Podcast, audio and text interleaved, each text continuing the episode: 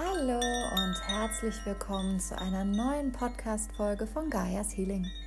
Ich bin Mandy, deine Gastgeberin, und freue mich, dass du wieder reinhörst.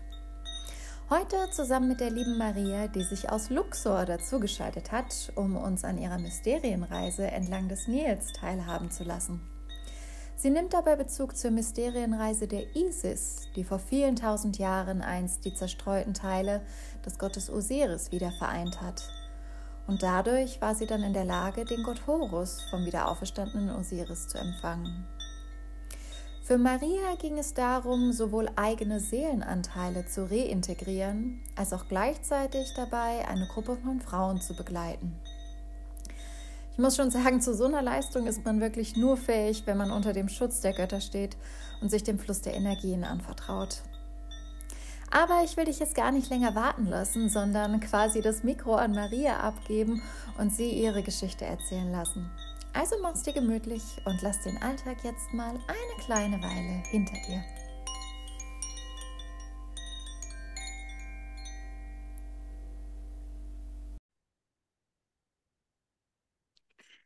Sehr schön. Hallo, liebe Maria. Ja, hallo liebe Mandy, herzlichen Dank für die Einladung. Ja, herzlichen Dank, dass du dir die Zeit nimmst, weil ich habe natürlich auch immer im Hinterkopf, dass du hochschwanger bist. Und, ähm, wann ist es denn soweit? Wann wird denn dein Sohnemann geboren? Ähm, also dieser magische Auszählungstag ist der 13.01., also sprich mhm. irgendwas um dieses Datum herum. Mhm. Mitte Januar, Ende Januar, meistens kommt es ja ein bisschen später, aber Pi mal Daumen in zwei Monaten. Oh, also das ist schon sehr bald, finde ich. Aber ich glaube, du bist da wahrscheinlich auch der Überzeugung, die kleine Seele wird genau zum richtigen Zeitpunkt dann geboren werden. Auf jeden Fall, ich mache mir da gar keinen Stress. Das wird sich dann einfach zum richtigen Zeitpunkt zeigen. Hervorragend. So, liebe Maria, ich möchte direkt einsteigen ohne große Fanfare, weil ich habe ja in der Einleitung schon ein bisschen über dich erzählt und ich möchte, dass du uns gerne über deine ISIS-Mysterienreise entlang des Nils erzählst. Und ähm, ja, erzähl doch mal, an welchem Tempel hast du damals angefangen? Wo ging es los? Also das erste Bild, was sich mir eben auch gezeigt hat, damals, als ich auf das Zeichen gewartet habe, wie meine Reise weitergehen darf, ähm, waren die Pyramiden. Und deswegen war für mich klar, dass ich dann eben in Kairo bzw. Gizeh dann starte und die Pyramiden besuche, die großen. Ähm, und von da aus dann eben meine Reise weitergestalte. Genau. Hier oben. Hier oben. so. Also bei den Pyramiden ging es los. Genau, und das war natürlich sehr, sehr aufregend. Also irgendwie so vollkommen alleine mitten ins Abenteuer, mitten in Ägypten, äh, ist ja nun mal was anderes, als irgendwo in Deutschland oder Europa hinzureisen. Ähm, und dann diese, diese riesigen Monumente einfach, äh, die von weitem schon so eine Magie und Kraft ausstrahlen. Da habe ich mir tatsächlich auch sehr viel Zeit damals genommen. Ähm, ja, von vornherein ja gewusst, diese Reise wird energetisch ganz viel mit mir machen. Ich werde auch Zeit brauchen, um überhaupt anzukommen und mich ganz langsam voranzutasten in diesem, ja, sehr, sehr anderen dass sehr viele Trigger auf mich zukommen werden. Also ich bin nicht völlig blind äh, diese Reise gestartet, was das angeht. Und ja, es war einfach direkt faszinierend. Hatte ein Hotel gebucht mit Blick auf die Pyramiden. Mein Zimmer hatte auch direkt äh, einen kleinen Balkon gehabt mit Pyramidenblick.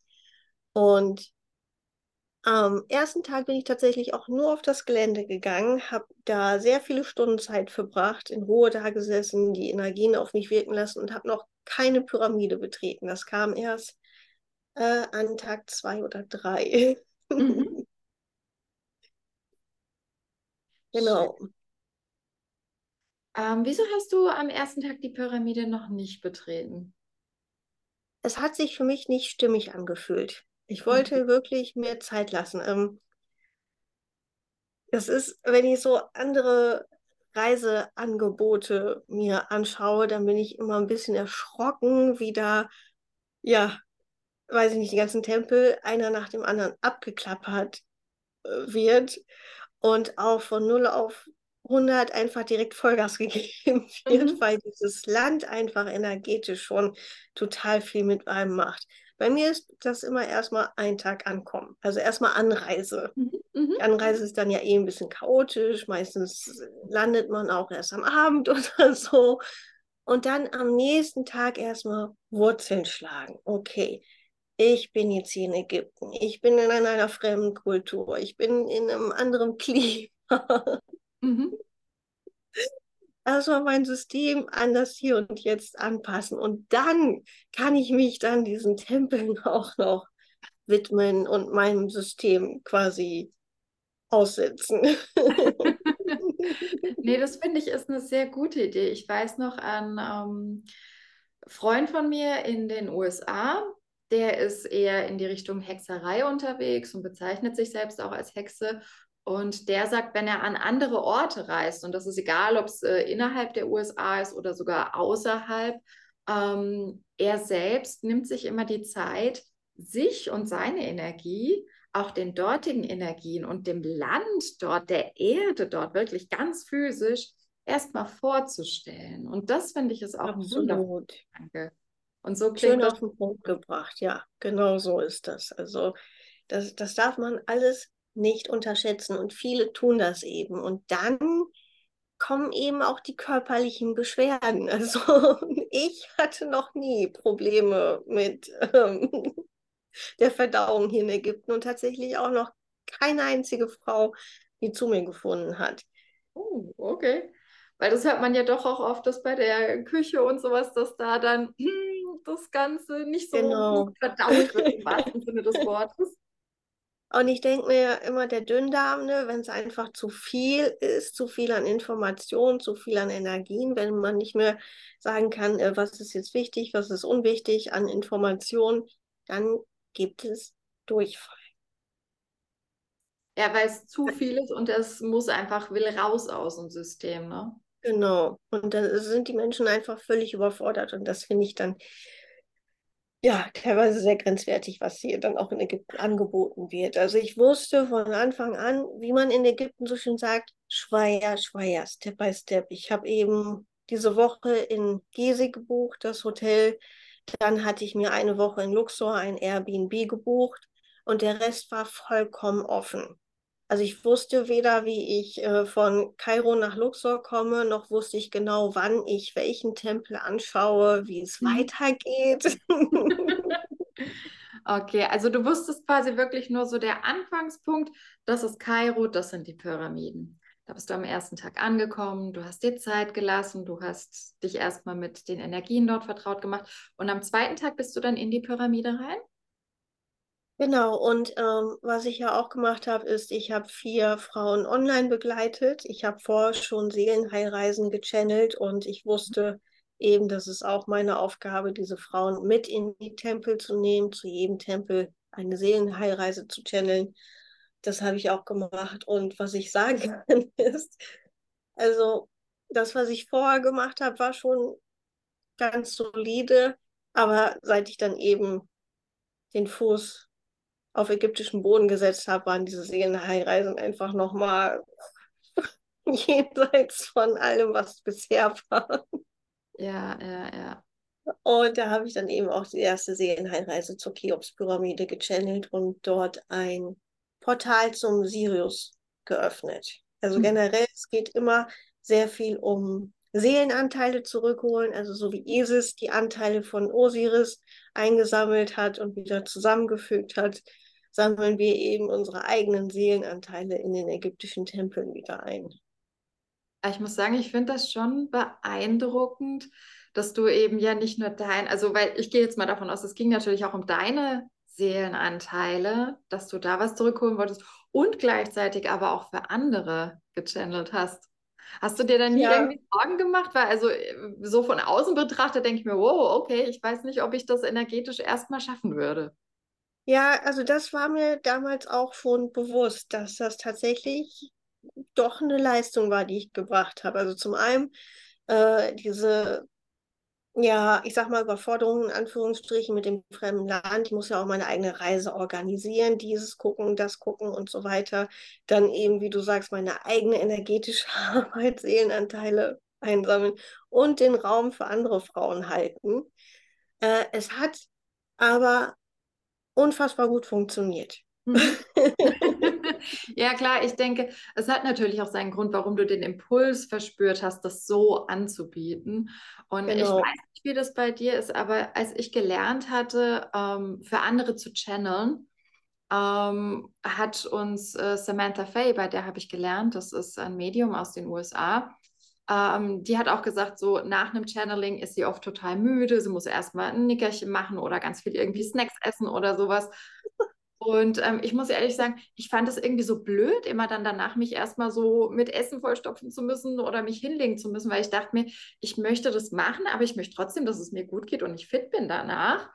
Und was ich dann mal gemacht habe, ist, ich habe ganz bewusst die Intention gesetzt und ähm, eben die Energien, das Universum darum gebeten, mir die notwendige Energie zur Verfügung zu stellen damit mhm, ich genau. nicht ausgelaugt bin nach einem Channeling, egal nach welcher Form von Energiearbeit. Und seither bin ich, also ich würde jetzt nicht sagen topfit danach, also das jetzt nicht, aber ich habe nicht mehr das Bedürfnis danach, mich hinzulegen und zu schlafen. Ich muss nicht irgendwie extra was essen, weil ich bin energetisch stabil genug aufgestellt und dass das einfach nicht mehr nötig ist.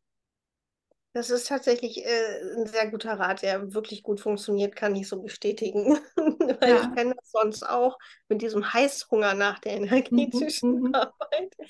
Ähm, ich hatte das jetzt auch, ähm, einfach um da kurz mal anzusetzen, ähm, ich bin ja jetzt zuletzt im Sinai gewesen und da sind mhm. wir auch den Berg hochgewandert, geklettert über Geröll und Gesteine und weiß ich nicht. Das war. Und du hochschwanger dabei? Genau, körperlich eigentlich sehr, sehr anstrengend. Ich im siebten Monat schwanger. Und eigentlich, eigentlich irdisch gesehen eine totale Schnapsidee, aber ich wusste, okay, da oben wartet der Tempel der Harte auf mich. Es ist jetzt an der Zeit, dorthin zu gehen. Es soll so sein, also wird es klappen. Und ich habe gesagt, Hatoren, meine lieben Schwestern, unterstützt mich bitte körperlich, damit ich das hinbekomme, weil vorher bin ich im Hotel, wenn es ein bisschen bergauf ging,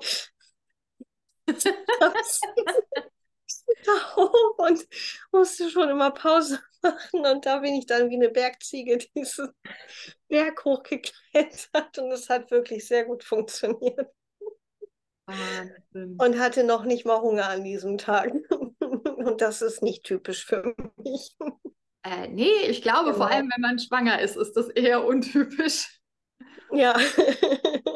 Sehr schön. Ja. Aber jetzt mal die Eselsreise nicht aus den Augen verlieren, weil ich tendiere auch immer dazu, so abzuschweifen. Aber ähm, ja, also es fing an bei den Pyramiden und am zweiten Tag bist du dann in die Pyramide rein oder erst am dritten dann? Ähm, zweiten oder dritten Tag, äh, okay. ich weiß es nicht mehr genau. Ist ja jetzt zwei Jahre ziemlich auf den Punkt her. Mhm. Vor zwei Jahren war ich dann in Luxor und habe den Tempel der Hathor besucht. Also am 31.10.2021 bin ich in Ägypten gelandet. Oh, wow, das ist ja auch ein Datum, wo man ja auch sagt, so die Zeit des Jahres, in der die Schleier zwischen den Welten besonders dünn sind. Genau, das war sehr passend. Skorpion-Saison, Scorpio-Season, mhm. ähm, es hat alles energetisch sehr gepasst. Schön. Wie war das für dich, als du zum ersten Mal in die Pyramiden rein bist? Aufregend. Ähm, man darf definitiv, also was heißt, eigentlich bin ich auch ein Mensch, der Höhenangst hat und nicht unbedingt enge Räume mag es ist natürlich ein unfassbar krasses Gefühl, reinzugehen und zu wissen, okay, das sind jetzt Tonnen an schweren Steinen über mir.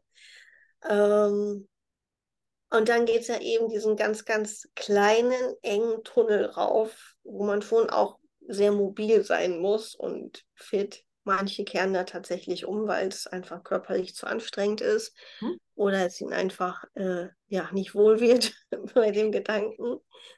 Ähm, ist ein ganz, ganz besonderes Gefühl. Also dann auch oben angekommen in der Königskammer, wie man sie nennt. Aber kommt man nicht zuerst, ähm, und korrigiere mich, wenn ich das durcheinander bringe, weil ich selbst war leider noch nicht in Ägypten, aber das wird auch noch. Ähm, kommt man nicht zuerst in die Königinnenkammer und von dort aus in die Königskammer?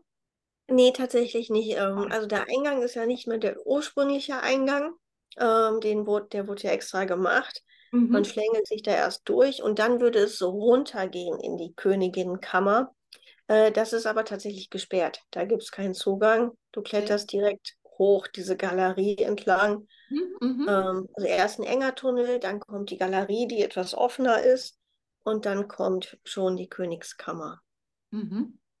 Genau. Und da hat man in der Regel auch Glück, dass da ein Wärter arbeitet, dem durchaus bewusst ist, was das für ein Ort ist. Und der auch ein Auge dafür hat, äh, für die speziellen Menschen, die dort herkommen mit einem bestimmten Grund und nicht um eben ein Selfie zu machen. Ah, ja, wie ist es dann? Hat man dann quasi die Möglichkeit, ähm, in der Königskammer auch kurz Alleinzeit zu haben? Weil also ähm, ich muss sagen, ich kenne halt die Pyramiden nur aus diversen Dokus und ähm, da sieht es ja auch schon so aus, als wäre das quasi äh, immer Hochbetrieb. Die Leute gehen die ganze Zeit hin und her und äh, als hätte man überhaupt keine Zeit, auch mal das in Ruhe, die Atmosphäre zu genießen. Ähm, wie ist das denn dann dort? Ähm, ja, also es sind wahnsinnig viele Menschen unterwegs, das stimmt. Bei meinem ersten Besuch war, glaube ich, relativ wenig los, wenn ich mich zurückerinnere. Und ich konnte eine Zeit lang allein bleiben. Bei meinem zweiten Besuch, da war der Wärter ganz besonders nett. Ähm, und der hat tatsächlich die Horde an Touristen eine Zeit lang aufgehalten. Oh, wow. Hat mich dann so in die Mitte positioniert, gesagt, hier Maria, hier stehst du direkt unter der Spitze. Und dann stand ich da und habe für mich auch dieses Tor geöffnet, ganz äh, automatisch quasi. Und war da mitten in den Energien drin, mir liefen die Tränen so runter. Also bei mir ist immer, wenn, wenn Mhm. Seelenanteile nach Hause kommen, bin ich am Weinen. Das ist für mich immer ein Zeichen, da kommt wieder was zurück. Lange konnte er sie leider natürlich nicht aufhalten, ist klar. Man muss ja auch realistisch sein. Also das ist, geht ja auch nicht. Ja, aber das ist dann auch nicht schlimm. Also ähm, da darf man dann auch lernen, sich abzuschotten und trotzdem sein Ding durchzuziehen. Und dabei unterstütze ich natürlich auch, wenn ich die Frauen durch die Tempel begleite. Das ist manchmal tatsächlich auch so, dass wir, wenn wir in den Tempeln unterwegs sind, dass es ist, als würden wir gerade durch eine andere Dimension laufen, eine andere Zeitzone, die sich überschneidet und als wären wir unsichtbar. Ich denke, das hängt wahrscheinlich auch damit zusammen, also wie gut das funktioniert oder wie gut es vielleicht auch eben mal nicht funktioniert, ähm, ist bestimmt auch, wie stark die eigene Resonanz mit dem Ort, mit dem Tempel dann ist. Also ich kann mir vorstellen, dass an gewissen Tempeln ist die Erinnerung stärker, weil man eine energetisch tiefere Verbindung zu dem Ort hat als zu manch anderen. Ja, mit Sicherheit auch. Also, und dann kommt bestimmt auch dazu, wie sehr man auch willkommen geheißen wird von dem Ort. Also, wie sehr man erwünscht ist und ähm, dann eben auch die Energien unterstützend wirken. Also, teilweise habe ich mir schon gedacht, arbeitet jetzt hier gar keiner mehr? Ähm, wie kann es sein, dass ich mich jetzt hier gefühlt seit drei Stunden aufhalte und noch von niemandem genervt worden bin? Ja, ist ja manchmal dann so. Also wenn man gerade so, ich finde, ich kenne das so aus der Meditation, wenn man wirklich einfach mal Ruhe haben will und äh, nicht gestört werden will und dann hört man dann doch irgendwie den Nachbarn oder draußen Straßenlärm oder sonst was. Und das ist aber, finde ich, auch immer so ein Zeichen, da ist man dann in dem Moment nicht wirklich bei sich. Man ist dann so im Außen. Und ich denke, Mhm, das ist genau. schon wichtig, gerade bei solchen Reisen, dass man da lernt, in sich den Kern zu finden und zur Ruhe zu kommen. Ja, also du fingst an in Kairo bei den Pyramiden. Wo ging es als nächstes hin? ja, als nächstes ging es dann nach Luxor. Da habe ich dann den Zug gewählt. Mhm. Ähm, war eine sehr interessante Erfahrung mit so einem uralten spanischen Zug. Die Reise hat gefühlt doppelt so lange gedauert wie eigentlich geplant. Also Also ich möchte es nur mal kurz auf der Karte zeigen. Kairo ist Genau. hier oben und äh, bist du dann quasi entlang des Nils mit dem Zug bis hier unten nach Luxor. Genau, absolut richtig. Also die meiste Zeit ist man wirklich entlang des Nils unterwegs. Und dieser Im Zug Zug. Ägypten. fuhr so langsam, dass ich mir zwischendurch gedacht habe, okay, ich hätte auch laufen können. Also du wolltest dir, wolltest dir aber schon so richtig die volle Ladung Ägypten geben, ne? Aber Genau, also ich bin ja. direkt richtig tief rein, aber habe da auch sehr nette Bekanntschaften gemacht mit wirklich sehr irdischen Ägyptern, wenn man das so sagen darf. Und habe halt festgestellt, boah, hier gibt es auch echt nette Menschen, nicht nur diese Touri-Abzocker, die wirklich teilweise sehr grenzwertig sind. Ähm, es war ein mega netter Schaffner unterwegs, der zwischendurch auf mein Gepäck aufgepasst hat, wenn ich dann mal eben zur Toilette musste. Der Hm. mir gesagt hat, nee, Maria, du kommst nicht pünktlich um sieben an, das wird eher so ein paar Stunden später. Du bist hier in Ägypten. Es ist vielleicht so ein bisschen Uh. wie in Deutschland. Ja, nee, also ich glaube, da hätten so manche Deutsche ihre Schwierigkeiten damit. Wobei ich meine, die Deutsche Bahn ist jetzt auch nicht gerade für Pünktlichkeit bekannt, also müssen wir mal. Ja, und dann bin ich dann äh, tatsächlich um 11 Uhr abends in Luxor angekommen. Und wann Und solltest du ursprünglich ankommen? um 7 Uhr abends war das, meine ich, eigentlich geplant. Ähm, aber mal Äh, zu der Zugfahrt noch. Ähm, warst du die einzige Nicht-Ägypterin oder waren da noch mehr, sag ich mal, Leute aus anderen Ländern da? Kannst du das irgendwie so abschätzen? Äh, nee, da war ich tatsächlich die einzige Touristin Und wie ist unterwegs. Ja. ständig und sprachlich gewesen? Lief das auf Englisch, also oder war es eher so mit Händen und Füßen?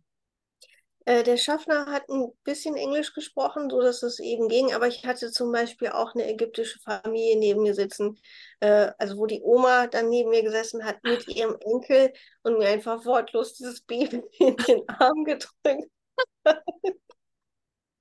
Muss man dir aber auch überlegen. Du sitzt eine wildfremde, offensichtlich nicht ägyptische Person neben dir und die Oma drückt dir einfach das Baby in die Hand. Genau, also es war total eine richtig schöne Erfahrung und die hat definitiv gar kein Englisch gesprochen, auch ihre Familie nicht. Und dann wurde auch gefragt, kann man ein Foto machen? Aber ist aber Also- auch nett. Also wenn sie wenigstens auch erstmal fragen und nicht gleich irgendwie drauf losknipsen oder filmen. Genau, nee, die sind da eigentlich echt, ähm, die, bis jetzt haben die alle immer gefragt. Also es ist mir häufiger passiert als Touristin so, äh, weil nicht jeder Ägypter sieht Touristen sehr häufig. Das kommt natürlich immer darauf an, wo man lebt und was für einen Beruf man hat. Und dann Mhm. ist man manchmal halt so eine kleine Attraktion, aber die fragen immer ganz lieb. Süß. Nee. Also mir wurde auch mit dem Koffer wortlos geholfen, ähm, ohne dass ich gefragt habe, weil der schwere Koffer natürlich oben verstaut war und auch ohne äh, Backschisch-Tipp, keine Ahnung, wo man ja manchmal schon denkt, oh Gott, jetzt wollen die wieder Geld von mir haben, weil die mir Mhm. geholfen haben. Nee, alles gut. Und ich stand auch in Kontakt mit meinem Airbnb-Host, der wusste schon Bescheid. Ja, Maria, du bist hier in Ägypten, die Züge kommen nicht. Okay, ich meine, Ägypter kennen ihr Land ja und die werden auch wissen, okay, um sieben soll es ankommen, dann kommt sie so um Mitternacht. Ja, und ein, ein, ein Mitarbeiter, ein junger Mann, hat mich dann eben am Bahnhof in Luxor abgeholt. Und das war total schön. Es, meistens ist abends eigentlich recht viel los in Luxor. Mhm. Ähm, das ist ja so in den wärmeren Ländern sowieso eher üblich, dass, dass der Tag beginnt, wenn die Sonne untergeht. Es war total ruhig und wir sind zu Fuß gelaufen vom Bahnhof am Luxor-Tempel vorbei zum Nil. Das war ja schon einfach dieses. Also Luxor hat einfach eine ganz, ganz spezielle Bedeutung für mich. Das habe ich damals sofort gespürt. Und es war ja immer äh, Hauptsitz der Pharaonen, also die meiste Zeit. Dort sind einfach die meisten Tempel noch erhalten und so. Und das ist einfach super wichtig, so, so eine spirituelle Hauptstadt. Ja, klar. Und dann ging es auch mit dem Boot direkt über den Nil. Das war auch das nächste Highlight. Also der Nil ist einfach auch meine große Liebe. Die Energie vom Nil ist einfach mit nichts zu vergleichen. Und ja, am nächsten Morgen dann bin ich mit Sonnenaufgang auch aufgestanden, sehr früh, bin dann aufs Dach vom Airbnb-Haus, habe gesehen, wie rar die Sonne über dem Nil aufgeht und ich saß da, habe mein Ritual Kakao getrunken und war einfach nur so, oh mein Gott. Ich bin jetzt also hier. Ich hab, ja, auf meiner Reise bisher, seit ich diesen spirituellen Weg gegangen bin, habe ich mich in mir zu Hause gefühlt, also gelernt, mich in mir zu Hause zu fühlen. Aber dieser Augenblick, wo ich da oben auf dem Dach saß, habe ich mich zum allerersten Mal in meinem Leben an einem Ort zu Hause gefühlt. Und ich dachte, Maria, du bist angekommen. Wow, so schön. Und du hattest das Airbnb für eine Woche gebucht? Genau, und von da aus habe ich dann eben auch die anderen Tempel in Luxor und eben auch den Hathor-Tempel in Dendera und den Tempel in Abydos von Osiris besucht. Mhm. Ähm, mein Host war auch nicht auf den Kopf gefallen. Der hat auch sofort bemerkt, was für ein Mensch ich bin. Ähm, war auch sehr verbunden mit Isis und er wusste sofort, Maria wird so nicht das Land verlassen.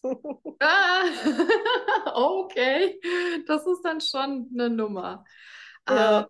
Ähm, also Luxor war früher ja die Hauptstadt Ägyptens und damals, beziehungsweise der griechische Name war ja dann auch Theben. Ähm, und ich denke, deswegen sind natürlich auch einige der größten Tempel noch dort und auch mit die meisten so an einem Ort. Ähm, Dendera ist ja wieder ein kleines bisschen weiter nördlich von Luxor. Hast du dann aber wirklich in Luxor selbst erstmal angefangen? Was war der erste Tempel, den du dann damals besichtigt hast? Weißt du das? Das war natürlich der Luxor-Tempel tatsächlich. Das war direkt gegenüber, einfach den Nil wieder überqueren von Westbank nach Eastbank und als nächstes dann eben den Tempel von Karnak. Damals wusste ich es nicht besser, bin ich einfach nach dem Frühstück irgendwann ganz in Ruhe aufgebrochen. Sprich, Karnak-Tempel war ich dann wahrscheinlich erst um 1 Uhr. Etwas, was ich heute nie wieder machen würde. Wieso? Weil es dann total überlaufen ist oder weil es zu heiß ist? Äh, beides. Hm. Ähm, also mit der Hitze komme ich ja halbwegs klar, äh, aber total überlaufen. Also es ist, sind dann einfach so viele Touristen unterwegs, die alle ihre Energie abgeben. Also das ist dann echt mehr eine Sightseeing-Tour als Energien genießen in Ruhe.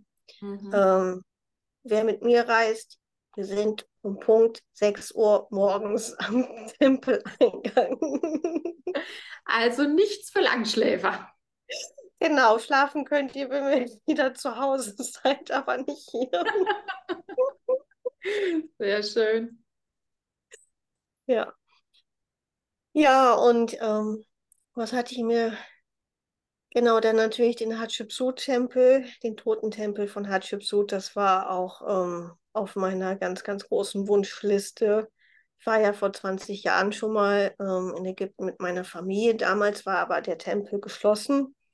Das hm. hatte da noch mit den Anschlägen irgendwie zu tun gehabt, dass sie das ein bisschen mehr kontrolliert haben. Und da hat Hatschepsut aber so die erste Schnittschnelle Stelle damals war, als als junges Mädchen, die mich quasi wachgeküsst hat, zusammen mit Hathor und Isis, ist zu dem Zeitpunkt einfach so die Welt für mich zusammengebrochen, vor diesem Tempel zu stehen und nicht rein zu dürfen. Oh. Und dann hast du das war ganz furchtbar, aber ja, umso schöner war es dann eben, als ich dann die Möglichkeit hatte, dorthin zu gehen. Und das war wirklich ganz unglaublich um 6 Uhr morgens. Sehr schön. Sag mal, musstest du dann eigentlich jedes Mal erstmal den Nil überqueren? Äh, nur für den Luxor-Tempel und den Karnak-Tempel. Der Rest ist ja alles auf Westbank. Mhm, mh, mh. Genau. Auf der ähm, Ostseite sind vor allem eben die Hotels, Karnak-Tempel, Luxor-Tempel und auf der Westseite eben die Gräber und die Totentempel. Genau, das hat ja auch äh, mit dem Glauben der Ägypter zu tun. Genau. Also im Osten geht ja die Sonne auf, da ist das Leben und im Westen geht die Sonne unter und das ist so die Seite des Todes, um es mal ein bisschen salopp auszudrücken. Genau, die Seite vom Übergang ins nächste, ja. Welchen der Tempel hast du damals am intensivsten gespürt in deiner Zeit in Luxor? Den Tempel der Hathor. Ist jetzt nicht Luxor, aber ist für mich. also du bist Luxor war sozusagen dein Ausgangspunkt für viele Tempel dann damals. Und also der Tempel genau. der Hathor ist ja in Dendera. Ja, der stand ebenfalls auf meiner absoluten Wunschliste. Ähm, ist ja jetzt auch genau zwei Jahre her, heute Jubiläum, 11. November, äh, dass ich dorthin gereist bin. Und es ist nach wie vor so jedes Mal, wenn ich dieses, dieses Areal überhaupt schon betrete, ist ja sehr groß. Man läuft erstmal durch so einen großen Garten und man sieht den Tempel erstmal nur in weiter Ferne. Die Vögel zwitschern. Es ist ein unfassbar friedlicher Ort und jeder, der irgendwie auch nur einen Hauch einer Verbindung hat zu Hathor, sagt einfach, das ist wie nach Hause kommen. Nach Hause kommen zur Mutter, die man lange nicht gesehen hat, in diese wirklich liebevolle Umarmung, in diesen mütterlichen Schoß, wo man sich einfach nur aufgehoben fühlt. Ich habe diesen Tempel betreten und ich musste so sehr weinen. Mhm. Bin tatsächlich relativ zügig ins Heiligtum gelaufen, also durch die Säulenhalle, Säulenhalle entlang. Und im Heiligtum blieb mir gar nichts anderes übrig, als wirklich auf die Knie zu fallen. Also wie so ein Kind, was nach 100 Jahren endlich nach Hause findet. Und ich habe da gehockt und geweint und oh, das war unfassbar intensiv. Dann kam ein Wärter und hat mich erstmal darauf hingewiesen, dass es verboten ist, im Tempel zu meditieren oder zu beten.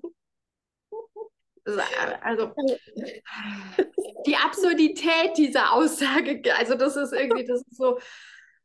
Das war so, was? Warum komme ich denn hierher? Zu beten und zu meditieren. Oh, okay, das, es ist halt einfach so darf man lernen, mit umzugehen, darf man mit lernen, äh, die Spielregeln zu beachten, die ich dann lernen durfte natürlich. Ja. Ähm, diese Reise war ja eben auch eine Vorbereitung darauf, dass ich dann eben die Frauen durch Ägypten führen darf, um zu lernen. Also ich bin auch ein Mensch, ich, ich muss ganz viele Dinge erstmal falsch machen, in Anführungsstrichen, damit ich dann weiß, wie es wirklich geht. Und ja, nach wie vor. Aus Fehlern lernen wir immer am meisten. Das ist leider so. Genau. Ja, und das ist auch Teil meines Human Designs, ausprobieren und äh, ja. Ja, einfach mal machen, kann ja auch gut werden. Genau, manchmal klappt es direkt und man weiß Bescheid, aber meistens, ah, okay, da kannst du nochmal nachjustieren und so funktioniert das und okay, da hast du jetzt viel zu viel Tipp gegeben, da hättest du jetzt mal ein bisschen mehr Krones zeigen dürfen und sagen, nein, ich lasse mich nicht verarschen. Aber du hast erwähnt Human Design, jetzt bin ich nur ganz kurz äh, neugierig, ich will da gar nicht in die Tiefe gehen. Was für ein Typ bist du? 1-3, Forscher und Abenteurer. Okay, aber welcher äh, Generator? Äh, Generator? Manifestierender Generator. Ich beneide euch so sehr. Ja, Mohammed ist tatsächlich auch manifestierender Generator. Uh, und der hat gefühlt auch noch mal mehr Energie als ich zur Verfügung. Wahnsinn. Ja, aber weiter zurück zu den Spielregeln in Ägypten und erstmal ganz viel falsch machen, um es dann halt eben rauszufinden, wie geht es denn richtig. Weil ich meine, man kann sich über solche Absurditäten wie im Tempel nicht zu beten und nicht zu meditieren natürlich aufregen. Ich glaube, zum Teil macht es aber halt auch einen gewissen Sinn, weil die möchten natürlich so viele Besucher wie möglich da haben und ähm, wenn der Tempel jetzt voll wäre von Leuten, die da sitzen und äh, ja, meditieren möchten, wäre das vielleicht nicht so optimal für die. Und man muss sich halt nach den Spielregeln richten. Das, da bringt alles Aufregen und sich ärgern nichts. Absolut. Das Wichtigste ist einfach, dass man nicht mit falschen Vorstellungen nach Ägypten reist, weil es Mhm. gibt Leute, die, die sehen dann auf Instagram nur diese fancy Bilder und Videos mit flatternden Kleidern und, und die dann in Gruppen zusammensitzen, mitten im Tempel und keine Ahnung. Und das ist halt nicht unbedingt die Realität. Und wenn man da wirklich, weiß ich nicht, bei der Sphinx zusammen meditieren möchte, dann darf man auch sehr, sehr, sehr, sehr, sehr viel Geld dafür bezahlen, für so eine komplett private Veranstaltung. Weil also ich habe gehört auch von anderen Veranstaltern, die eben auch wirklich spirituelle Reisen anbieten, weil wenn man mal danach sucht, findet man einige sogar. Mhm. Ähm, und da werden dann halt eben auch so Sachen wie die Königskammer in den Pyramiden, das kann man ja quasi alles buchen. Also äh, jemand hat mal so schön gesagt, in Ägypten ist alles nur eine Frage des Geldes und dann bekommt man da Genau. auch Zutritt, aber ist dann wahrscheinlich auch eine ganze Stange Geld. Aber kannst du mal so, weil von Beträgen muss ich ganz ehrlich sagen, habe ich jetzt noch nichts gehört, aber was, was kostet sowas pro Person, wenn man da, sage ich mal, so einen Raum dann mal für sich haben will? Ich denke, es hängt wahrscheinlich auch ab davon, wo man ist, aber kannst du da irgendwo mal eine Nummer nennen in Euro? Ähm, also den einzigen Preis, den ich jetzt gerade im Kopf habe, ist in Abydos. Da gibt es das Osirion, also diesen ganz speziellen Ort mit dem Wasser, der ein bisschen tiefer liegt. Ja. Da darf man 1000 Euro bezahlen. Wenn man da rein will, Mhm. ist das dann pro Person oder pro Gruppe quasi? Das ist wohl pro Gruppe und ich denke mal dann eine Stunde. Dann ist dann halt natürlich die Frage, äh, wie groß ist die Gruppe, wie hoch ist der Preis, den diese Gruppe generell bereit ist zu bezahlen, damit sich das rentiert. Ähm, ich finde es schön, wenn man solche Orte betreten darf. Frage ist, ist es notwendig? Geht es nicht auch anders? Ja, vor Es, allem gibt 1000 Euro ist halt schon, also, weil Osirien, das ist so einer der Orte, wo ich sage, wenn ich nach Ägypten reise, das ist so, da zieht es mich ganz, ganz, ganz, ganz, ganz arg Mhm. hin. Also mit Isis bin ich auch sehr tief verbunden, auch mit Hathor, aber bei mir ist die Verbindung zu Osiris und Anubis am stärksten. Ja. Aber 1000 Euro, alter Schwede, da muss ich sagen, da habe ich jetzt nicht mit gerechnet. Also mit ein paar hundert, ja, weil wenn ich überlege, ich muss gestehen, ich habe keine, keine Vorstellung von den Relationen, ähm, wie viel das für einen Ägypter ist. Ich weiß halt nur, für, für ein durchschnittliches ägyptisches Jahreseinkommen, das sind ja schon fast 1000 Euro oder ein bisschen mehr. Mhm. Da, wenn man das halt so in Relation setzt, dann finde ich, wow, da, da langen sie schon ganz ordentlich in die Tasche. Ja, das muss man generell be- beachten. Also alles, was mit Tourismus zu tun hat, ist einfach eine ganz andere Nummer. Da darf man nicht so klein denken mit den ägyptischen Preisen. Generell ist Ägypten auch also viel teurer geworden die letzten Jahre. Also das merkt man sehr stark. Das Einzige, was noch günstiger in Deutschland als in Deutschland ist, ist Obst und Gemüse. Aber ansonsten ähm, ist ja jetzt auch nicht mehr so der große Unterschied, was der Rest angeht. Ähm, und man gerade das Reisen ist sehr teuer. Also wenn ich jetzt einen Fahrer miete für einen halben Tag, einen ganzen Tag, dann sind das halt auch 100 Euro. Ja, ich meine, man muss sich halt schon nochmal bewusst machen, da- das Land lebt ja vom Tourismus. Also, Mhm. Das, weil was anderes, und das ist nicht abwertend gemeint, aber was anderes, äh, von was anderes leben die halt nicht, weil sonst, also abgesehen von ihren Tempeln und dieser herrlichen, untergegangenen Kultur, gibt es in Ägypten Ja, halt so nicht viel. und die Ägypter haben natürlich auch Wünsche und Träume. Die wollen auch Häuser bauen, die wollen vielleicht auch ein Airbnb-Haus äh, auf die Beine stellen oder ein kleines Hotel oder sich ein Boot kaufen.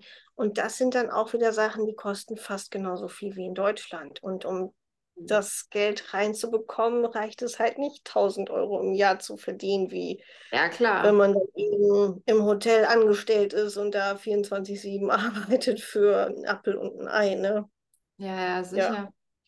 Aber sag mal, weißt du, an wen diese Gelder dann fließen, die man für die Eintritte in der Tempel und wenn man sowas mietet, also äh, an wen geht das Geld dann? Also ist es dann an den Staat oder wie ist das organisiert? Weißt du das?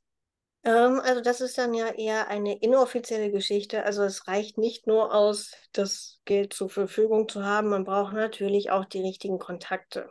Und je nach Kontakt wird dann das Geld eben aufgeteilt. Also es ist jetzt nicht so, dass man es irgendwo buchen kann.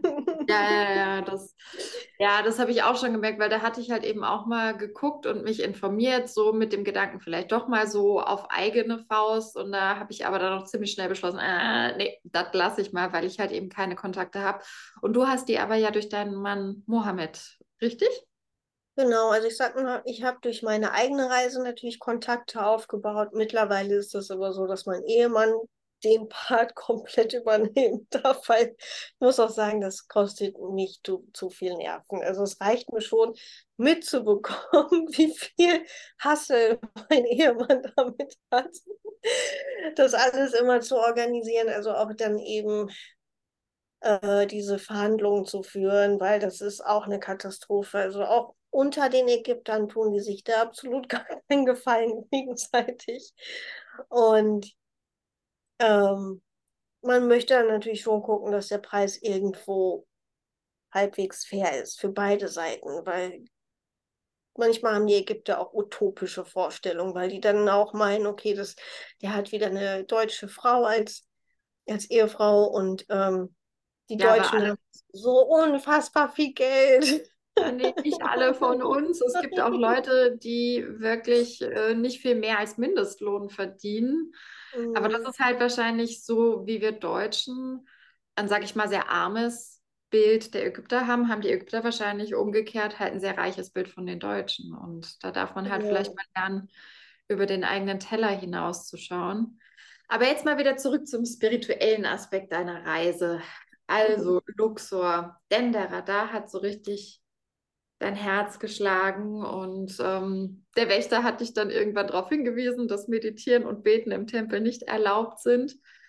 Ähm, aber hat man denn dort, also ist es dann so, dass man eigentlich nur durchlaufen sollte und dann wieder raus oder hat man da nicht doch irgendwie die Möglichkeit, sich da mal in Ruhe hinzusetzen, in diese Energien reinzuspüren und das alles sacken zu lassen?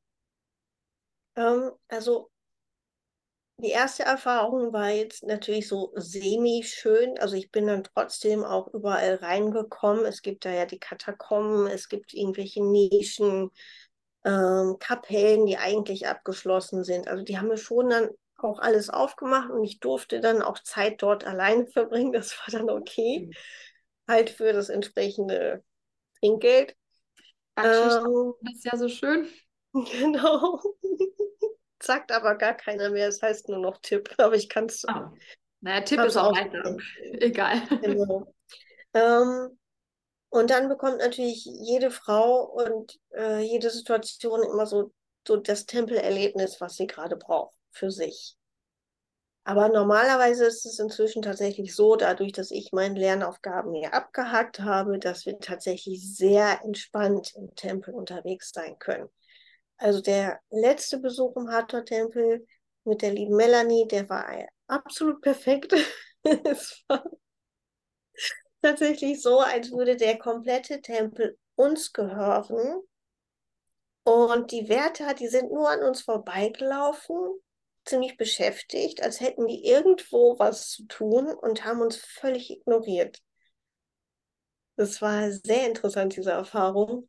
Ähm, erst später, als es dann darum ging, eben dann wirklich in die Katakomben reinzugehen und die Türen zu öffnen, habe ich halt jemanden angesprochen und dann ging es eben los, so okay. Und die haben uns wirklich auch sehr, sehr viel Zeit gelassen, habe ich dann auch wirklich von Herzen gerne einen Tipp gegeben. Und in der, also im Hathor-Tempel gibt es dann auch außerhalb eine kleine Isis-Kapelle, die auch sehr interessant ist von den Energien.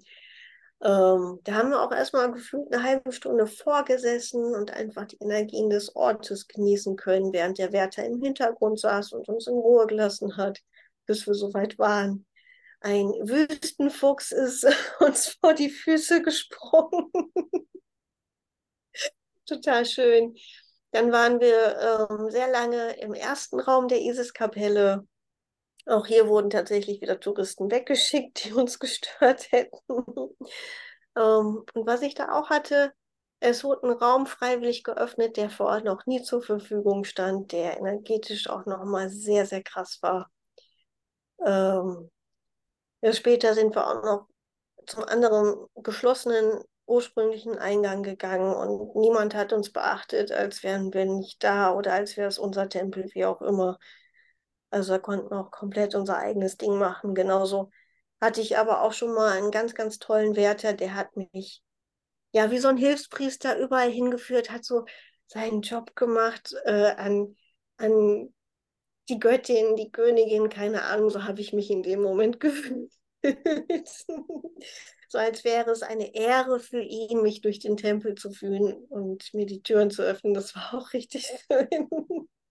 Aber da muss ich sagen, weil du das jetzt auch schon ein paar Mal erwähnt hast, ähm, ich finde es so schön positiv überraschend, dass die Wärter dort doch scheinbar auch Verständnis dafür haben, mhm. wenn Menschen wirklich auf einer spirituellen Reise sind. Das muss ich ehrlich sagen, das ist ein Gedanke, der ist mir vorher gar nicht gekommen. Und ich hätte es so vielleicht auch erstmal nicht erwartet. Also, weil die Vorstellung, die ich halt habe, ist, dass in erster Linie diese ganzen Touristenmassen in diesen Gruppen halt, wo man nur von A nach B geht, Fotos macht und weiter.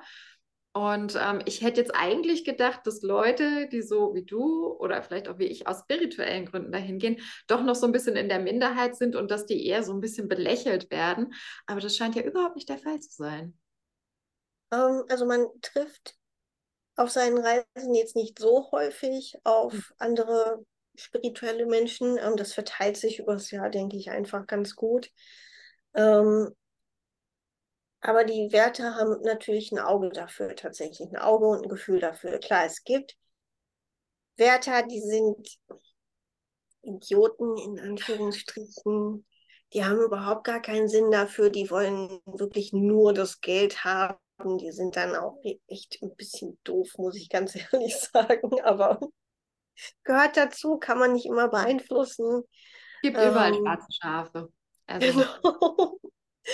Aber die meisten ähm, sind sich durchaus bewusst, an welchem Ort sie arbeiten. Und ähm, ja, ich habe auch schon Wärter gehabt, die haben dann Rituale mit mir durchgeführt. Also die haben mich dann zu Sechmet im Karnak-Tempel geführt, die da so ein bisschen versteckt ist auch wieder äh, eingeschlossen in ihrem Heiligtum und dann, ja, weiß nicht, darfst du dann die Hand einlegen und die andere Hand hierhin und dann haben die Öle und Räucherwerk und unterstützen mich damit.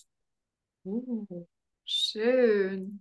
Ja, genau. Also es kann alles passieren, je nachdem. Wow. Okay, also Hathor-Tempel war so dein Highlight in der Gegend von Luxor. Wie war es denn dann, als du endlich in den Tempel der Hatschepsut rein konntest? Weil als kleines Mädchen war das ja nicht möglich und jetzt wurde dann da aber ja auch noch mal ein Traum wahr. Hm. Ja, das ist ähm, diese Frau, die sich damals selbst Pharao genannt hat, die gesagt hat, Amun ist mein Vater und er hat gesagt, ich soll Pharao werden als Frau. Das ist einfach eine ganz, ganz, ganz besondere Persönlichkeit. Meiner Meinung nach die größte, der größte Pharao, wie auch immer, Ägyptens, weil sie einfach auf eine unfassbar schöne weibliche Art und Weise regiert hat. Da stand einfach nur ähm, im Fokus, das Land wieder erblühen zu lassen, was diese Hyksos ja erst ein paar Jahrzehnte vorher völlig zerstört hatten, die Grenzen zu sichern, zu wahren, Stabilität aufzubauen und nicht Kriege zu führen und noch mehr und noch mehr und noch mehr und keine Ahnung. Also dieses Trotzdem hat sie auch alte Handelswege wieder eröffnet, die halt eben vorher Genau, sie hat die Handelswege nach Punt wieder eröffnet, die verschollen gegangen waren und hat da eben auch wieder diese ganzen Schätze ins Land geholt, die Pflanzen und der Tempel muss früher ja auch sehr grün gewesen sein, also mit einer Parkanlage mit eben diesen Pflanzen aus Bunt. Und die Geschichte davon findet man eben auch wundervoll auf den Wänden des Tempels äh, dargestellt. Also da braucht man gar nicht viel Ahnung haben von Hieroglyphen oder so. Man erkennt einfach an den Bildern die Geschichte. Und den besuche ich auch einfach sehr, sehr gerne und erzähle davon, weil diese Verbundenheit zu dieser Frau einfach so groß ist und dieser Tempel natürlich auch optisch ein absolutes Highlight ist. Und nicht so, bam, da bin ich, trotzig, sondern sich einfach mit diesem wunderschönen Gebirge einfügt, mit der Natur eins ist. Weiblichkeit. Weil ich sagen muss, ich sehe den weiblichen Aspekt, aber gerade wenn ich mir den Tempel der Hatschepsut ähm, in Erinnerung rufe, der ist ja schon auch so terrassenförmig angelegt und viele hohe rechteckige Öffnungen, die ja schon eher so allein durch ihre Winkel sehr maskulin sind, aber ohne irgendwie dominant zu sein, genau. bedrohlich zu sein, mhm. sondern das unglaublich ja. harmonisch. Genau, also schon die maskulinen Anteile im Einklang mit dem weiblichen. Also auf der mhm. einen Seite wirkt es, als wäre der Tempel wirklich aus dem Felsen geboren, würde ich jetzt mal sagen. Mhm. Ähm, man, es gibt ja auch Darstellungen, äh, das war ja nicht der einzige Tempel, es gibt noch den Tempel ähm, von einem älteren Pharao. Daneben, da war dann auch eine Pyramide mit integriert und einfach, sorry, ein bisschen geschmacklos in meinen Augen. War einmal so ein Stufentempel plus eine Pyramide, also einfach so alles mal nehmen, was man so machen kann ja. und auf einen Haufen werfen. Und äh, ihr Stiefsohn hat noch oben drüber gebaut. Also auch ein bisschen seltsam. So hat schon wieder was, okay, ich muss meinen Senf jetzt auch noch dazu geben. Ja, weil ich glaube, korrigiere mich, wenn ich es falsch in Erinnerung habe, aber ähm, Hatschepsut sollte ja zuerst gar nicht Pharaonin werden, sondern quasi nur Regentin, weil eigentlich wäre der Stiefsohn ja derjenige gewesen, der Pharao hätte werden sollen aber sie ist dann doch an der Macht geblieben. Und aber hat nicht, hat nicht genau. nach ihr, hat dann der Stiefsohn, ist er dann Pharao geworden, weißt du das? Das habe ich gerade gar nicht im Kopf. Er ist dann natürlich nach ihr Pharao geworden, aber wahrscheinlich ein bisschen später, als ihm persönlich lieb war. Also als hm. äh, sein Vater Hatschepsuts Ehemann, Bruder und Pharao gestorben ist, war Moses der Dritte eben noch ein kleines Kind. Deswegen hat Hatschepsut gesagt, sie regiert für ihn. Mhm. Ähm, es gibt aber Hinweise darauf, dass Hatschepsuts Vater damals schon wollte, dass sie Pharao wird, generell. Sie konnte es damals aber nicht durchsetzen, weil die Zeit einfach noch nicht passend war und sie nicht genug Rückenstärkung dafür hatte, um diese Position so plötzlich einzunehmen. Also es war ja was völlig Neues, dass eine Frau sagt, ich bin jetzt Pharao. Da braucht Wobei, man natürlich auch schon, es gab ja genau, es gab schon ein paar Pharaonen. Eine Pharaonin. Aber, das war, glaube ich, eine andere Situation vielleicht. Oder in Vergessenheit geraten. Ich weiß es nicht.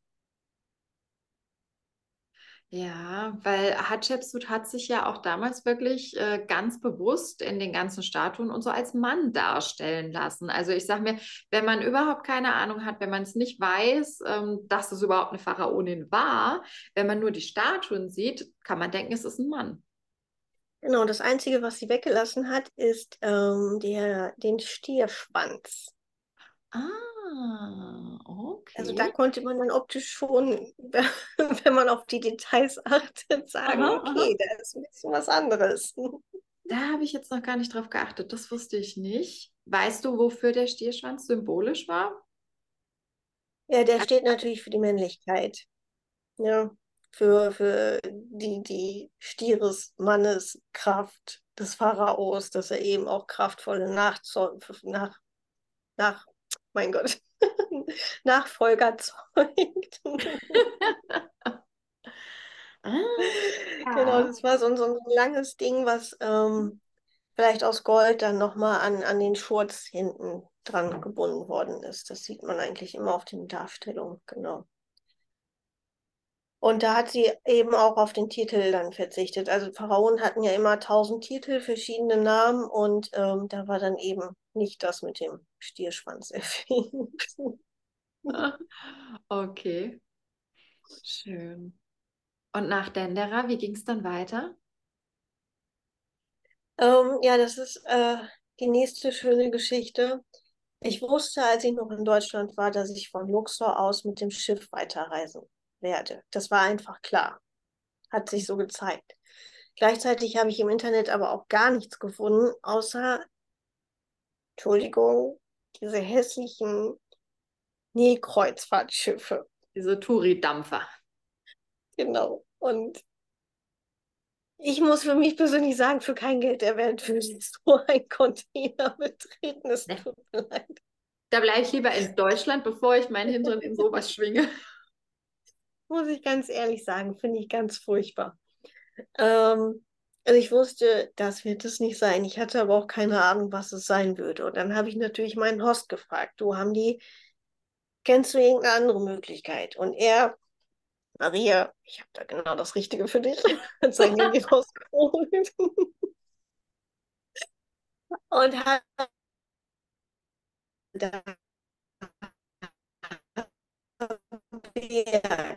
Ah, warte mal kurz, Maria. Moment, das hängt gerade. Und ich habe das Bild gesehen und mir gedacht, oh mein Gott, ich habe.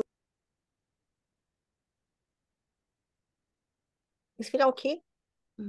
Ja, ich glaube, jetzt ist wieder okay. So, fang noch mal bitte an, als dein Host gesagt hat, so, Maria, ich habe hier genau das Richtige für dich. Genau. Und ähm, er holt sein Handy raus und zeigt mir ein Bild von der Dahabea.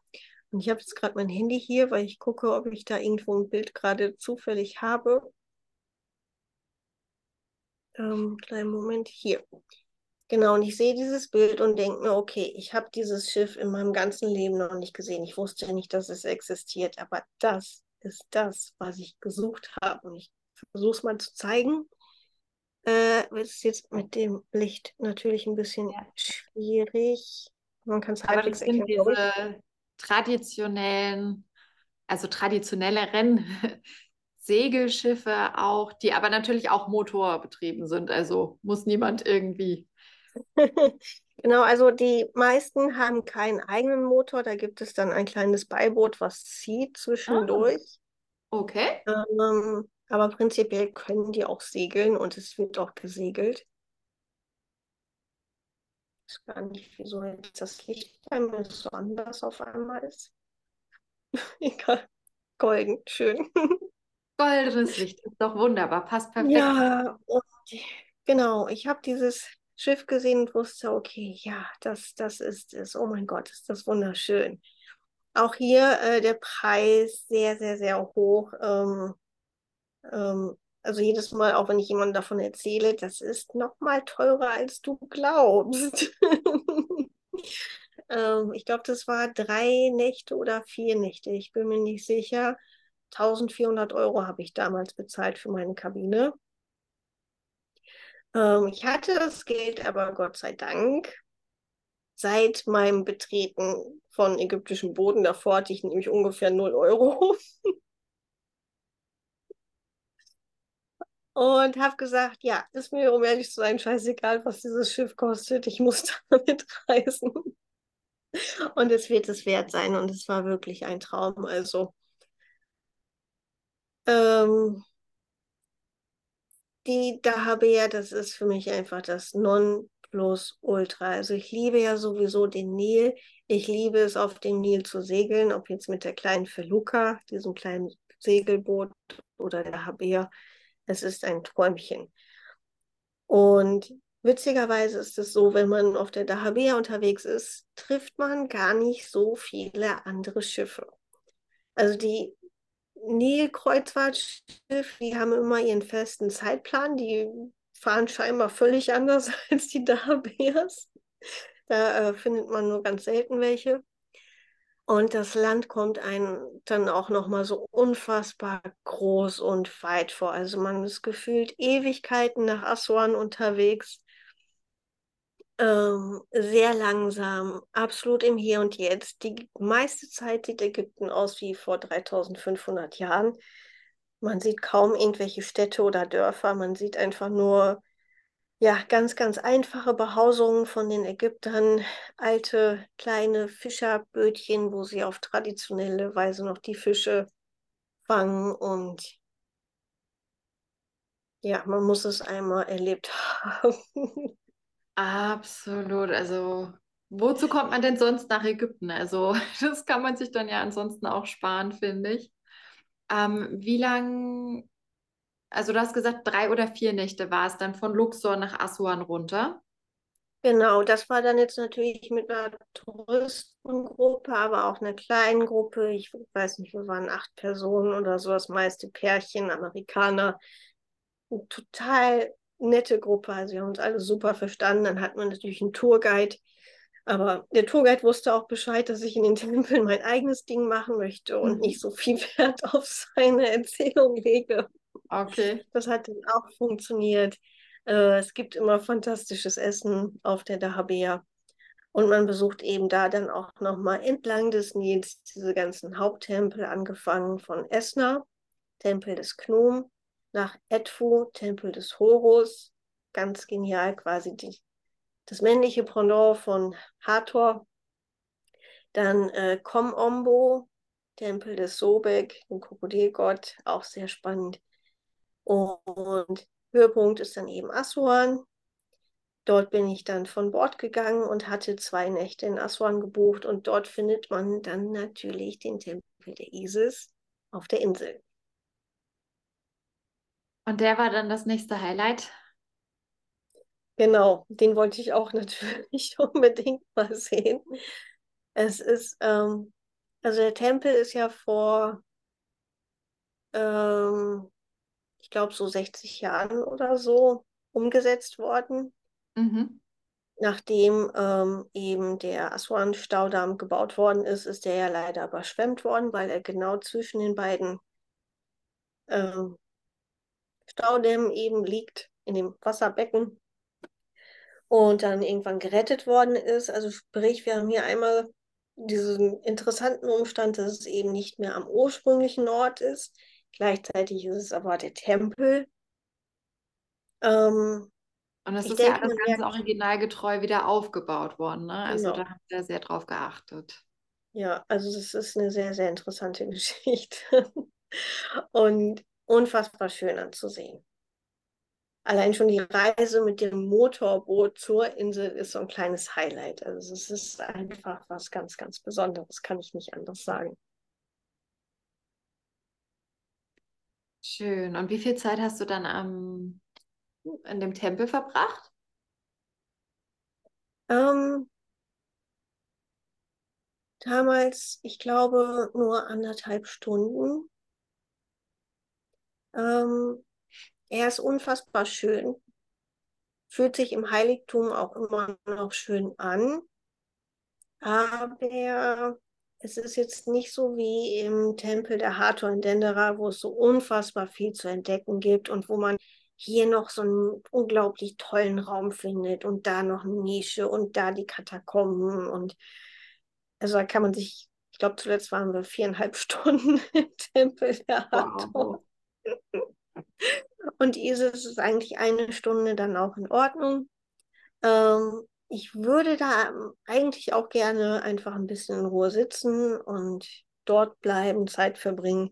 Ist immer ein bisschen schwierig, weil die, äh, man muss halt sein eigenes Motorboot mieten, um zur Insel zu kommen. Und da nehmen die dann leider auch horrende Preise für und dann muss man auch wieder feilschen, wie viel. Und dann warten die eben vor Ort und bringen einen wieder zurück. Und da muss man auch um die Zeit tatsächlich feilschen, die man dort bleiben darf, obwohl man die Wartezeit eh mitbezahlt.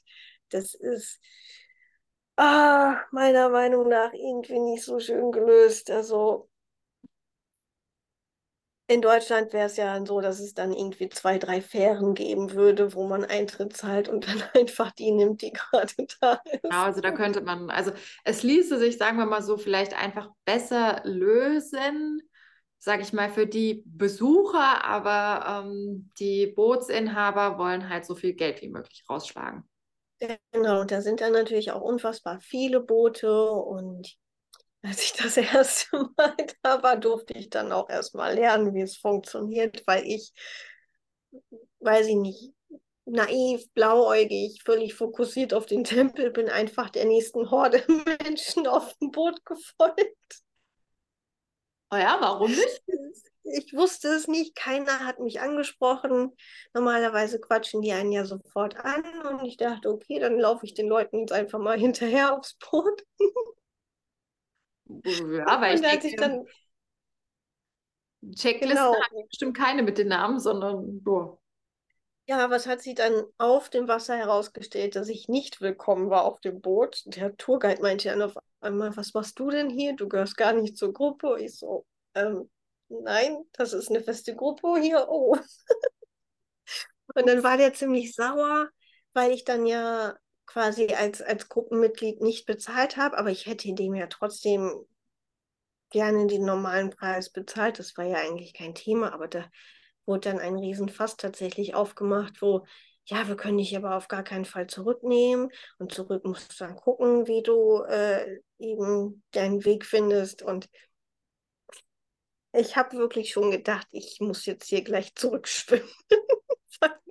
ich habe dann erstmal in Ruhe den Tempel besucht, bin dann irgendwann zurück zu den Booten und habe dann den Ägyptern meine Situation erklärt. Die haben das überhaupt nicht verstanden. Hä, wie bist du denn ohne Boot hier hingekommen? Wo ist deine Gruppe? Wir können dich doch jetzt nicht zurückbringen. Wir haben doch hier die Leute, auf die wir warten. Und dann haben die da gefühlt eine halbe Stunde diskutiert und ich stand da, das wollte ich jetzt eigentlich veräppeln. Das kann doch jetzt nicht das große Drama sein, mich die fünf Minuten zurück an Land zu bringen.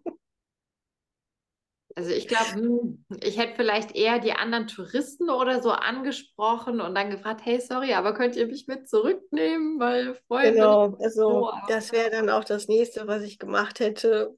Hätten die dann keine Lösung gefunden, es hat sich dann jemand angeboten. Ähm, ja, jetzt weiß ich, wie es funktioniert. Ja, und vor allem übernimmt dein Mann ja jetzt sozusagen die Verhandlungen, um dich, um euch dann immer von Punkt A nach Punkt B zu bringen. Genau, richtig. Da, da darf er sich mit befassen. Was war denn der Abschluss deiner damaligen Mysterienreise? Ähm, mein persönlicher Abschluss war dann tatsächlich das Ende Ägyptens mit Abu Simbel. Mm also von Aswan aus, ich habe da ja zwei Nächte gebucht, ähm, ging es dann einmal mit dem Auto nach Abu Simbel. Das waren, glaube ich, auch fast sechs Stunden Fahrt oder so. Also es ist eine ganze Ecke tatsächlich noch. Das darf man gar nicht unterschätzen. Ähm, aber das war eben auch auf meiner Bucketlist, also fester Bestandteil dieser ISIS-Mysterienreise für mich. Und dort ist ja eben der Tempel von Ramses II sehr groß und beeindruckend, also lohnt sich anzugucken. Wieder halt dieses Maskuline. Aber es ist schon interessant. Und auch die sind ja tatsächlich äh, an einen anderen Ort gebracht worden, wo man sich schon die Frage stellen muss, wie haben die das heutzutage geschafft? Ja, also allein technisch ist das ja eine Hochleistung, was da vollbracht ja, das ist Wahnsinn. Kann man sich nicht vorstellen, weil es ja nun mal auch ein, ein Berg ist, in dem dieser Tempel ist. Das ist ja unglaublich. Aber daneben ist ja der Tempel von der Fatari, seiner heißgeliebten Königin. Ähm, sehr, sehr, sehr, sehr viel kleiner, aber eine unfassbar schöne Energie, ganz viel Hator. Und da habe ich mich dann tatsächlich auch noch mal sehr viel länger aufgehalten und mich einfach hingesetzt und die Energien auf mich wirken lassen. Das war auch sehr, sehr, sehr schön. Also das war mein persönlicher Abschluss, bevor es dann zurück nach Luxor ging, wo ich mir einen ganzen weiteren Monat in meinem Apartment gebucht hatte vor Abreise. Wow. Hast du auch schon mal das Grab der Nefertari besucht? Witzigerweise noch nicht also Teil der Königinnen ist immer noch offen, obwohl ich quasi darauf gucken kann von meinem Zuhause aus. ähm, irgendwann werde ich es definitiv ansehen. Aber bis jetzt hat es mich noch nicht gerufen. Also das, als ich dann zurück nach Luxor gekommen bin, dann kamen noch andere kleinere Orte und immer wieder was Neues. Äh, auch im Karnak-Tempel, der ist ja riesengroß, auch immer wieder neue Besuche, neue Orte, die mich gerufen haben. Step by Step, also aber alles in einem sehr langsamen Tempo. Ähm, ja, ich bin gespannt, wann es soweit ist. Schön. Tatsächlich ist der Eintritt da aber auch unfassbar teuer und man darf sich ja nur zehn Minuten oder so aufhalten. Ähm, aber muss sich lohnen. Ja, also ich weiß zumindest aufs Osirion, da darf ich dann jetzt auch schon mal anfangen zu sparen. Also nochmal ein extra Konto am besten allein dafür anlegen, weil 1000 Euro, alter Schwede, da habe ich nicht mit gerechnet, dass es so teuer wäre. Ja, genau. Oder halt alternativ damit anfreunden, dass du es dir von oben anschaust und auf dich wirken lässt, je nachdem. Ja, also ich meine, ich habe die Erfahrung gemacht, es lässt sich auch anhand von, von Fotos oder auch zu Hause, wenn ich in die Meditation gehe, ist es möglich, eine energetische Verbindung herzustellen. Aber es ist doch nochmal eine andere Hausnummer, physisch an diesem Ort wirklich sich zu befinden und dort zu sein. Und äh, das ist halt einfach nochmal eine viel tiefere, andere Art von Verbindung dann. Auf jeden Fall, genau. Kann ich auch nur so bestätigen. Die Online-Reisen durch Ägypten sind schön und gut, aber es ist nichts im Vergleich zu wirklich hierher zu kommen. Ja, natürlich, natürlich. Aber ja, wenn die Zeit reif ist, dann werde auch ich meinen Weg nach Ägypten und zu dir finden, direkt nach Luxor dann. Und ähm, ja, zwei Jahre ist das jetzt her, dass du diese Mysterienreise damals angetreten bist. Genau, und rückblickend habe ich persönlich das Gefühl, die Auswirkungen dieser Reise haben sich erst danach gezeigt. Also dann ging erstmal unfassbar viel los an Transformationsprozessen. Also ich habe mir erst ein Fundament aufgebaut am Nil ähm, mit dem Bekanntenkreis auch von meinem Host damals und durfte da nochmal unfassbar viel lernen. Also habe ja auch eine erste Ehe hinter mir, die dann sehr, sehr schnell zusammengebrochen ist. Also es war eine fürchterlich intensive Zeit, wo mein Fundament quasi zweimal direkt hintereinander komplett weggebrochen ist. Und es war sehr schmerzhaft auch. Teilweise wollte ich auch am liebsten alles abbrechen und weil sie nicht irgendwo anders hingehen, wo es sich angenehmer leben lässt. Aber es hat mich eben auch alles zu dem geführt, zum einen, wo ich jetzt gerade bin, in einer wirklich schönen Ehe mit Mohammed, der mich wirklich sehr unterstützt und für mich da ist, zu meinem, unserem Baby, was auch Teil dieser Reise ist. Und äh, natürlich auch zu dem, was ich heute anbiete. Also dieses Angebot hat sich natürlich auch weiterentwickelt und ist zu dem geworden, was es heute ist, nämlich eine spirituelle und sehr irdische Erfahrung.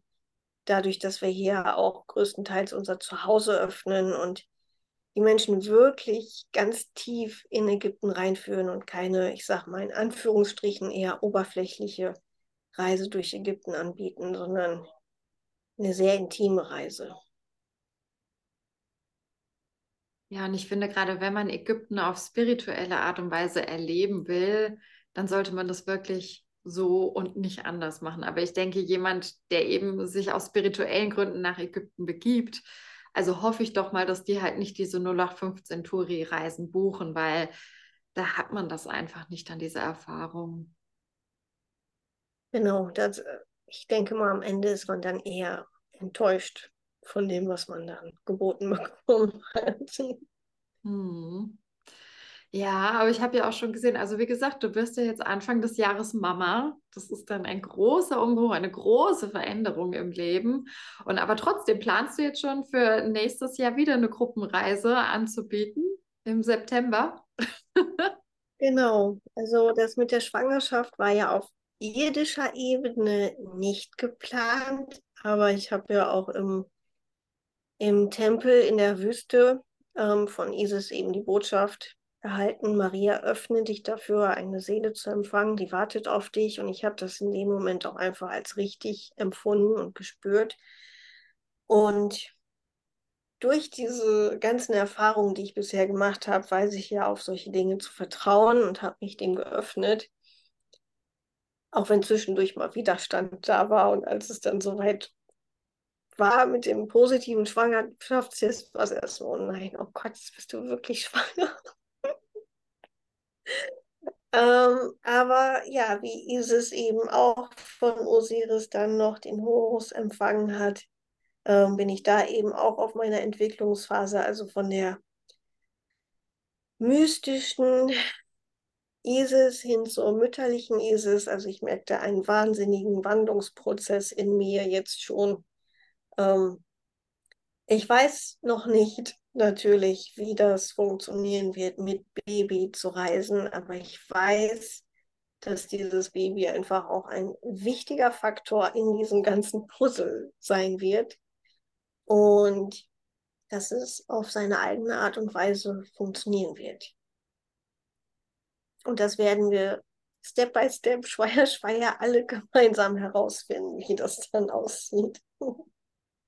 Ja, das ist halt der Vorteil daran, wenn man gelernt hat, so ein bisschen im Einklang mit den Energien zu leben und einfach darauf zu vertrauen, der Fluss trägt uns und führt uns auf ganz natürliche Art und Weise an die richtigen Punkte im Leben. Und wenn man dann an einem Punkt ist und dann zurückschaut, dann kann man überhaupt die Punkte erst verbinden und sehen, dafür war es gut. Man muss das, man kann es im Voraus, finde ich, gar nicht wissen. Geht gar nicht, genau. Und das ist für mich auch so diese Kernessenz Ägyptens. Wieder so ins, ins Vertrauen und den Fluss zu kommen, wie du es so schön gesagt hast. Also es ist nicht umsonst fließt der Nil hier einmal komplett durch das ganze Land. Nicht umsonst inspiriert er mich jeden Tag, mich ja, hinzugeben an das Hier und Jetzt und abzuwarten, was kommt und mich den Situationen eben flexibel anzupassen. Ähm, das, also ich sage ja, für mich ist Ägypten immer so der große Schoß von Mama Erde, so dieses, dieser Ursprung, wo wir alle herkommen. Und jeder Tempel, egal ob maskulin oder feminin, ist irgendwie eine Hommage an Mama Erde, eine Inspiration, wie wir hier als, als kosmische Wesen auf der Erde zurechtkommen. Ein, ja, wie so ein, ähm, so ein Leitplan einfach, den man lesen kann, also auf sich wirken lassen und der dann eben seine Wirkung entfaltet. Sehr schön. Und das finde ich so schön, dass du Menschen jetzt dann dabei begleitest und es ihnen halt auch ermöglicht, sozusagen ihre Wünsche zu erfüllen in der Hinsicht in Ägypten, weil ich bin mir sicher, es gibt ja sozusagen Reisen, die bietest du an und das sind vielleicht auch fixe Punkte dabei, aber trotzdem kannst du ja auch darauf eingehen, wenn jemand zum Beispiel sagt, okay, ich möchte ins Osirien oder ich möchte an diesen Tempel und an jenen und dann schaut ihr natürlich auch zu, dass ihr das verwirklicht für die Menschen und mit ihnen. Genau, also klar, die 1 zu 1 Reisen sind natürlich immer viel flexibler. Ja, sicher. Ähm, aber eben wie, wie der Tempel der Hathor auch irgendwie beide Aspekte miteinander vereint. Mhm. Ein bisschen Struktur darf sein, genauso eben wie ganz viel offener Raum, damit sich die Reise frei vor den Füßen entfaltet.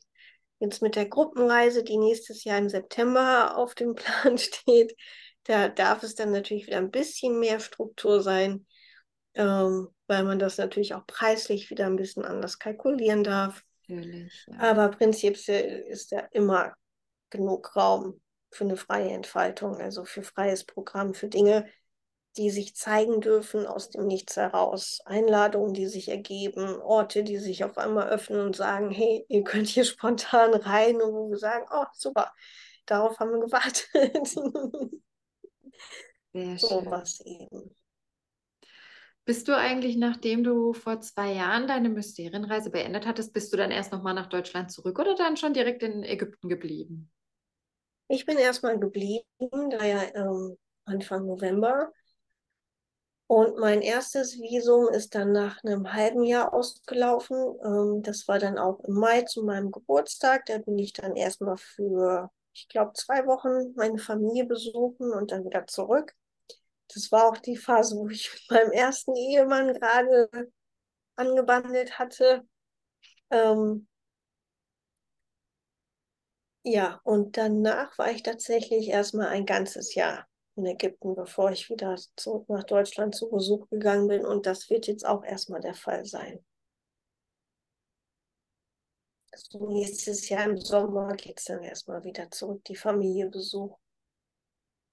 Für längere Zeit dann oder ist das, äh, also längere Zeit dann in Anführungsstrichen für ein paar Monate oder ein paar Wochen nur? Ähm, das wird sich zeigen. Also beim letzten Mal war ich tatsächlich, ich glaube, zwei Monate da. Mhm. Das hat sich so ergeben. Und beim nächsten Besuch muss ich mal schauen, wie wir das generell machen. Dann ist ja das Baby schon da, ähm, wie das funktioniert, wo wir dann unterkommen ob Mohammed mit, mich begleiten kann, ob das funktioniert, weil für Ägypter ist das ja nicht so leicht, äh, äh, aus Ägypten auszureisen, bekommen, ne? Deutschland zu besuchen. Genau. Also da müssen wir mal gucken, wie das alles klappt. Aber so prinzipiell gerne nur zwei Wochen oder so. ja, ich, ich muss glaub... ganz ehrlich sagen, also Ägypten ist wirklich mein Zuhause. Schön. Ja, schön, so leid mir das für meine Familie tut. Und schön, dass du das auch mit den Menschen teilst. Und wer den Weg zu dir finden möchte, der kann das ja zum einen über deine Homepage tun. Dann gibt es auch noch Instagram. Erzähl den Leuten doch mal, wie sie am besten Kontakt mit dir aufnehmen können, Maria. Ähm, genau, also auf meiner Homepage findet man natürlich das komplette Angebot, was ich so anbiete. Man kann da in Kontakt mit mir treten. Und wenn man generell sofort das Gefühl hat, boah, ich möchte da gerne mal irgendwie eine Reise buchen, dann gibt es ja erstmal ein Kennenlerngespräch, wo wir uns beschnuppern. Ähm, weil mir natürlich auch wichtig ist, wer zu mir nach Hause kommt, auf engstem Raum. Ist ja eine sehr persönliche Reise. Und auf Instagram teile ich natürlich immer sehr viele Videos und Bilder von den Reisen, aber auch viel von meinem ägyptischen Alltag, ähm, um da ein Gefühl dafür zu geben, wo landet man denn da, bei wem landet man da, wer ist Maria, wer ist Mohammed. also sind auf jeden Fall so die besten Wege, mit mir in Kontakt zu treten. Sehr schön. Die Links dazu findet man natürlich hier dann auch in der Beschreibung zu dieser Folge. Und ähm, ja, ich glaube, dann wären wir auch am Ende angelangt. Wir haben jetzt schon auch fast anderthalb Stunden geredet. Ähm, ganz toll. Nochmal vielen, vielen lieben Dank, dass du dir die Zeit genommen hast, Maria. Und ich freue mich jetzt schon drauf, weil ich bin mir sehr sicher, dass ich eines Tages eben nach Ägypten mit dir gemeinsam äh, meine ganz persönliche Mysterienreise dort antreten werde. Und da freue ich mich jetzt schon ganz riesig drauf. Ich mich auch, Liebes. Wir freuen uns alle drauf. Super. Dann wünsche ich dir noch einen schönen Tag, liebe Maria, und alles Gute. Und ähm, ja, freue mich drauf, dir weiterhin im Instagram zu folgen, weil wie gesagt, man lernt da halt nicht nur was über dein Angebot kennen, sondern hat auch so wirklich, wie du schön so schön gesagt hast, einen Einblick in dein Alltagsleben in Ägypten. Genau. Ja, vielen herzlichen Dank für die Einladung. Schön, dass wir über diese ganzen Connections zueinander gefunden haben. Es gibt keine Zufälle. Nee, überhaupt nicht. Immer schöne Verbindung. Vielen Dank. Ich danke dir. Mach's gut. Bis dann.